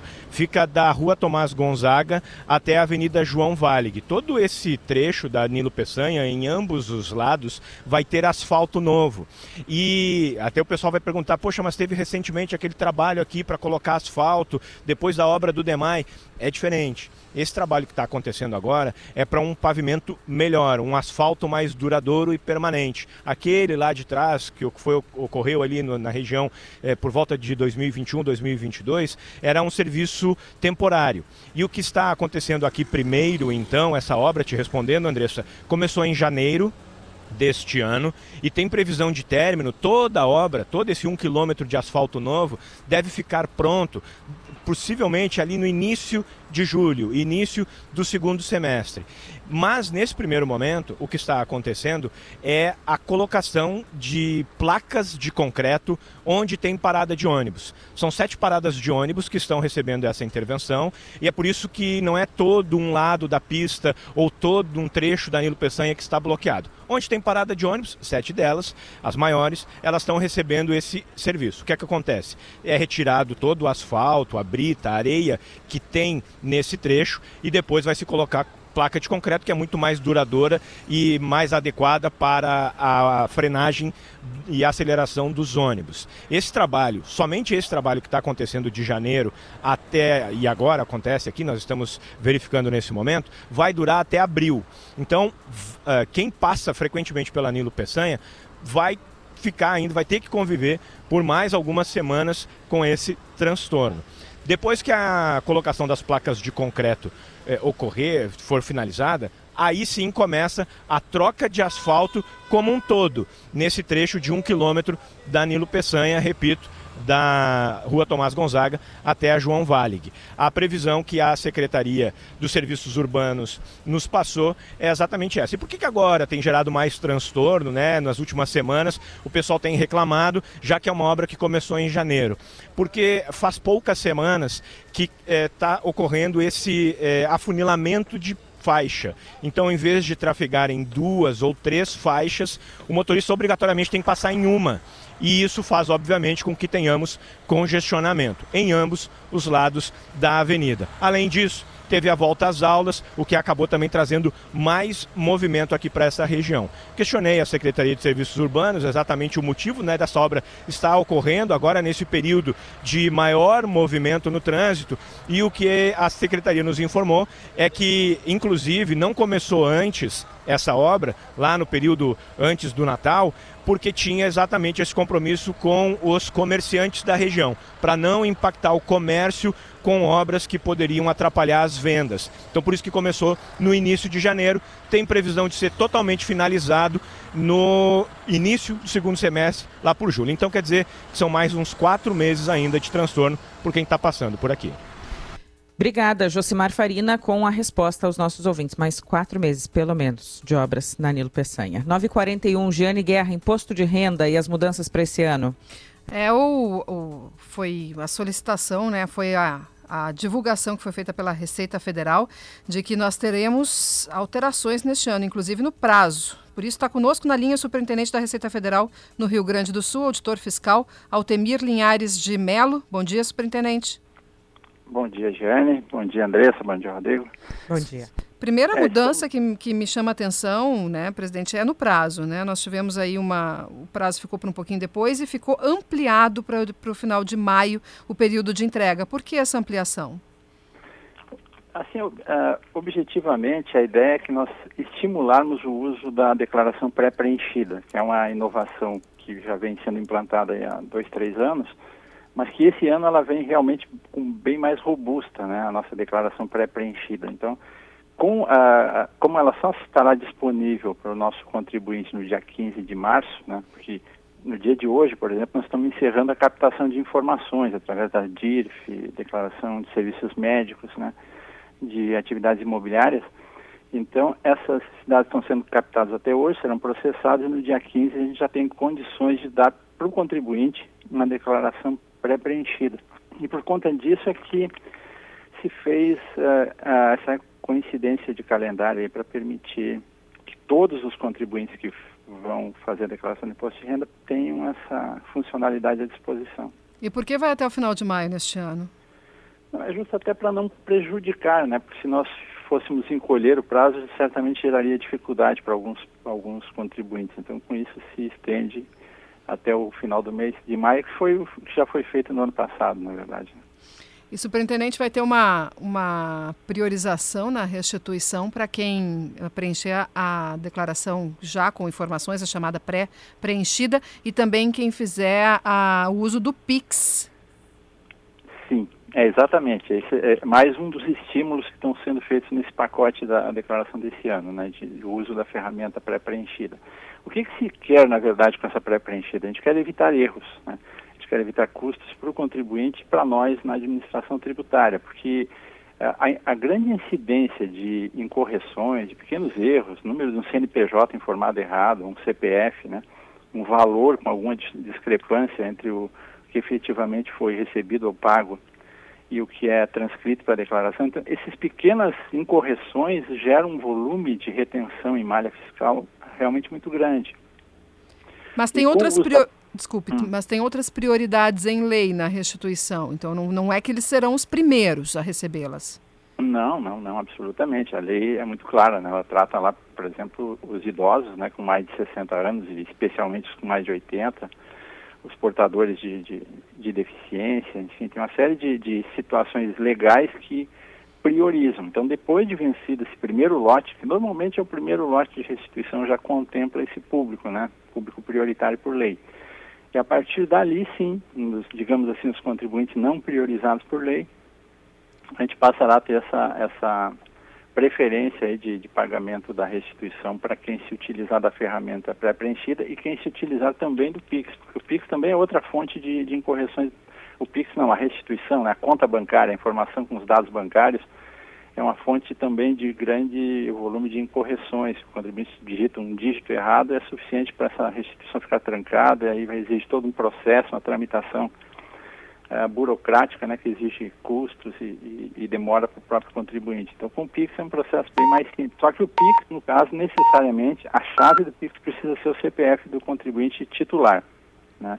Ele só vai funcionar nessa situação. A restituição é paga ao PIX, se a chave for o CPF do contribuinte titular da declaração. Superintendente, explica também essa outra alteração na declaração pré-preenchida, a possibilidade de autorizar o acesso por outro CPF.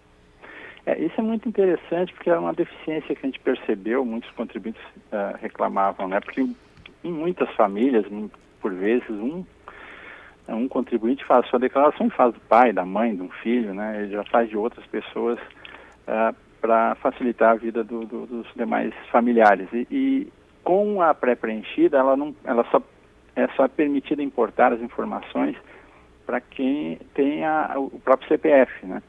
Com essa autorização que está sendo criada esse ano, eu posso, né, eu, um contribuinte qualquer, pode autorizar um outro CPF a fazer a declaração dele.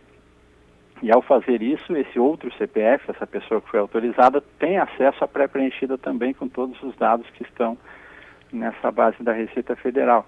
Então é uma facilidade visando uh, essa estrutura de núcleos familiares que se ajudam nesse, nesse processo de declaração do imposto de renda. Ele não é uma situação que atenda aos profissionais da contabilidade, por exemplo. Para esses profissionais existe outra ferramenta que é chamada procuração eletrônica, em que aí sim o profissional uh, faz o, o, esse processo de cadastramento, essa procuração, e aí ele tem uh, atua como um procurador pleno, né? Todo o processo ele consegue acompanhar interagir uh, sem um prazo de validade, por exemplo, porque essa autorização que está sendo criada agora, ela vale por no máximo seis meses. Né? Eu, eu posso autorizar alguém a fazer declaração para mim e acompanhar o processo durante seis meses. Fora vencido esse prazo, ela, ela caduca, digamos assim, e eu teria que fazer uma nova autorização.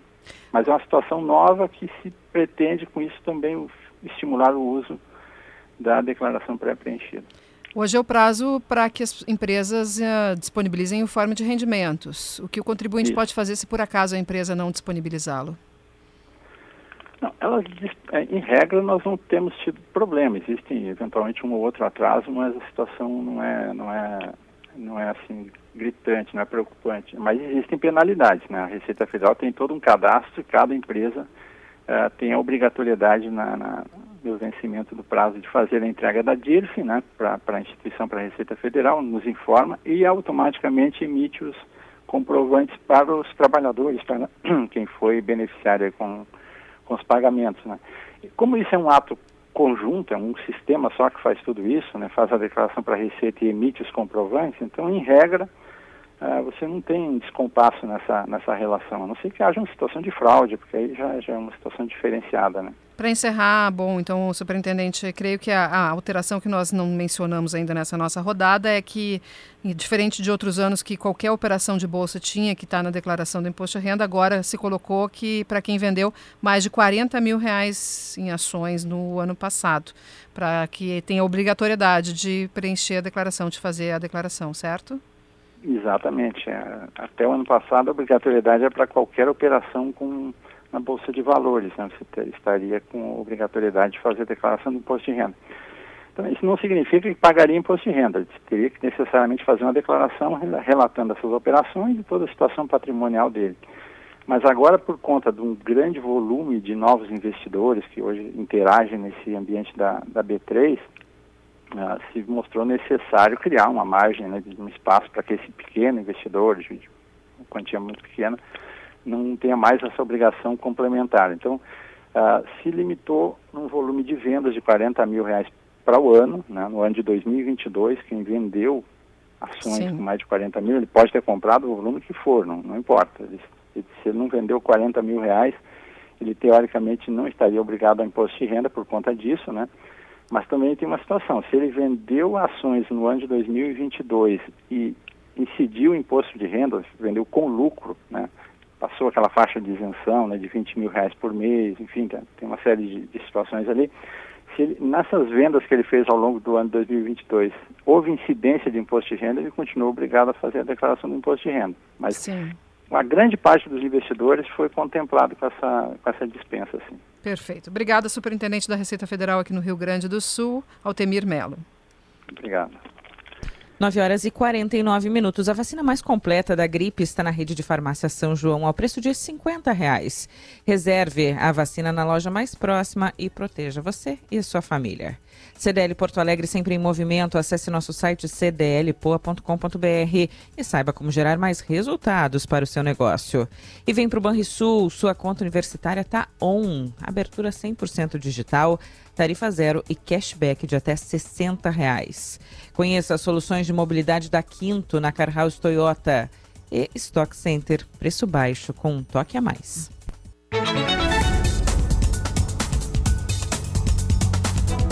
9 horas e 53 minutos. Esse é o Gaúcho Atualidade. Giane Guerra, mais uma das tuas promessas do início do programa. Reunião de empresas gaúchas com outras grandes empresas em São Paulo. Rapidinho pra gente. É uma comitiva gaúcha que está hoje na Intermodal, uma feira de logística que acontece em São Paulo. Só que na agenda de reuniões dessa comitiva tem vários destaques de investimentos estratégicos para o Estado. Uma delas é com o Grupo Ultra, que quer converter a produção da refinaria aqui de Rio Grande para diesel renovável. Seria um aporte financeiro grande. Essa refinaria responde por até 30% da arrecadação do município. Também vai ter uma reunião com a Rumo, que opera a ferrovia aqui no Rio Grande do Sul. A Portos RS deve contratar uma consultoria para melhorar essa ligação. Quem sabe nós termos aí uma melhora na, no uso de ferrovias no estado. Hoje elas são pouquíssimo usadas e nós temos pouca, pouco uso de ferrovia no estado. Em gás, falando em gás, né, combustível, as, a Compass que comprou a Sulgás tem reunião com essa comitiva também para tentar, porque a ideia da Compass é trazer gás internacional por navios para não depender tanto do gás boliviano da Petrobras e nós temos esses reajustes trimestrais tão grandes. Tem outras agendas também envolvendo o setor automotivo, uso do porto pela GM para exportação de veículos e também investimentos para que o porto aqui do, do estado se torne um centro de integração de operações de energia eólica em alto mar no estado. Pedro Ernesto Denardim chegando. E bom aí, dia. Pedro, bom dia. Estamos aí, né? Estamos aí, um Grenal vai, que sempre vale alguma coisa o Grenal, né? né? Ah, é, vou já nos dizer que tu vai dias. nos abandonar. É. Bom, fazer o quê? Fazer o quê, né? Tem que cuidar de uma deixou. criança, né? É. É, é uma causa nobre. É uma causa dúvida. boa. É. Pedro está com ciúme da Antônia, é isso, Pedro? É, mais ou menos. Sempre vi... que tira, tira o Jory durante 20 dias, tira a Andressa durante seis meses. Como é que eu não vou ficar com ciúme, meu? É, mas vem nos visitar, vi que só foi visitar o Gabriel, é um amor, né? É, o Gabriel tá bem, cabeludão, né? Cabeludinho, oh, coisa mais. Tem mais cabelo que eu, agora. Mas deixa eu te falar, domingo tem Granal, né? E aí o Grêmio tomou a seguinte providência: o Grêmio contratou um avião especial, voo charter. Sai daqui, desce em Brasília, termina o jogo duas horas da manhã, sai de lá, volta para cá, quatro horas da manhã os caras estão aqui, dormem, né? Até as três, quatro da tarde, quando vão se reapresentar na quinta-feira lá na Arena. E aí tem sexta, sábado e todo domingo para descansar, porque o Grenão é às 8 horas da noite. Então, o Grêmio não terá, assim, aquele grande prejuízo que teria se fosse numa, numa linha comercial, etc. O Grêmio está se cuidando para o Clássico Grenal, investindo um dinheiro que talvez não tenha, porque a situação financeira do Grêmio é muito complicada, assim como a do Internacional. Mas, enfim, o Grêmio se cuida para isso. Do outro lado, o Mano Menezes tem uma semana inteira para preparar o time, estudar estratégias, eh, tratar com seus jogadores, tentar convencê-los de alguma coisa que eventualmente eles não fazem, mas que deverão fazer no Grenal. O Mano tem muito disso, já fez em Grenais comandando o time do Grêmio. Então, eh, tá todo mundo pensando no Grenal. Mas antes tem o jogo contra a Campinense amanhã. E é um jogo de Copa do Brasil onde o Grêmio pode empatar, mas não pode perder. No ano passado, jogando contra o Marisol, o Grêmio perdeu por 3 a 2 e aí ficou eliminado da Copa do Brasil, que é uma competição que o Grêmio tem história, tem grandes conquistas. O Grêmio já ganhou muitas vezes, cinco vezes a Copa do Brasil, cinco ou seis, nem me lembro mais. É tanta vez que ganhou que eu já perdi a conta, né? E, e claro, e dá uma grana, né? E essa grana é, é importante porque Vou repetir, o Grêmio vive uma situação financeira muito complicada. Muitas receitas foram adiantadas pela direção anterior. Uh, o Grêmio fez contratações importantes, quer dizer, já investiu bastante, contratando muitos jogadores, e a situação, sei lá, não está muito legal, não. Mas enfim, a torcida do Grêmio certamente vai dar um jeito, porque no fim das contas, quem paga tudo é a torcida. Então amanhã tem o um jogo contra o Campinense, ganhar ou empatar. Mas ganhar, né? Porque o coitadinho do Campinense está cansado, não está bem lá no campeonato dele, está eh, na Copa do Nordeste, está na Copa do Brasil. O treinador está dizendo na coluna coluna do Leonardo Oliveira hoje em zero hora que o time está cansado. Quer dizer, o Grêmio tem todas as condições de passear em campo amanhã no Mané Garrincha e construir uma vitória. E depois vamos para o Grenal. Ontem o Caju 2 a 2 no fim deu uma pancadaria, o que é uma pena, né?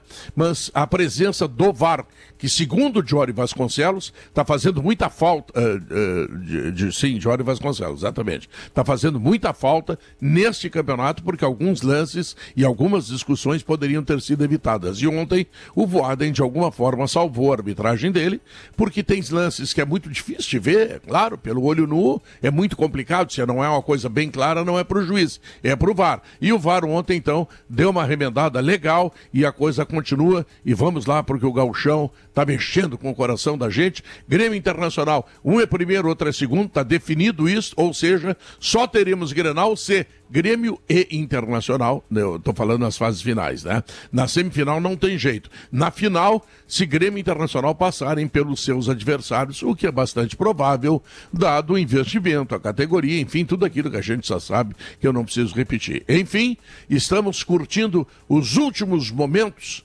Uh, dentro do programa, antes de ganhar nenê, da doutora uh, que nos comanda dentro um e fora ti. da rádio, né? Um é beijo isso, tá bom. Ti, Pedro. Valeu, bom dia. É, mas que dê tudo certo, né? Vai, vai dar Tá? tudo certo. Obrigada, Esse é o nosso um beijo. desejo. Beijão, tchau. Beijão. Acesse solarnagaúcha.intelbras.com.br. Simule Jato é economia com a Intelbras. 26 graus. Informação para Sim Rede de Postos. Giane, até amanhã. Até amanhã, Andressa, até amanhã. Me, me, me confundi aqui porque o Daniel Escola entrou no estúdio. Opa! E aí me perdi um pouquinho nos botões, mas até amanhã, pessoal. Um beijo para ele também. Um beijo para a escola aí. Rodrigo, até amanhã. Até amanhã, Andressa, Giane, uma ótima terça para todo mundo. Ótima terça-feira. Nós te esperamos amanhã, às 8h10.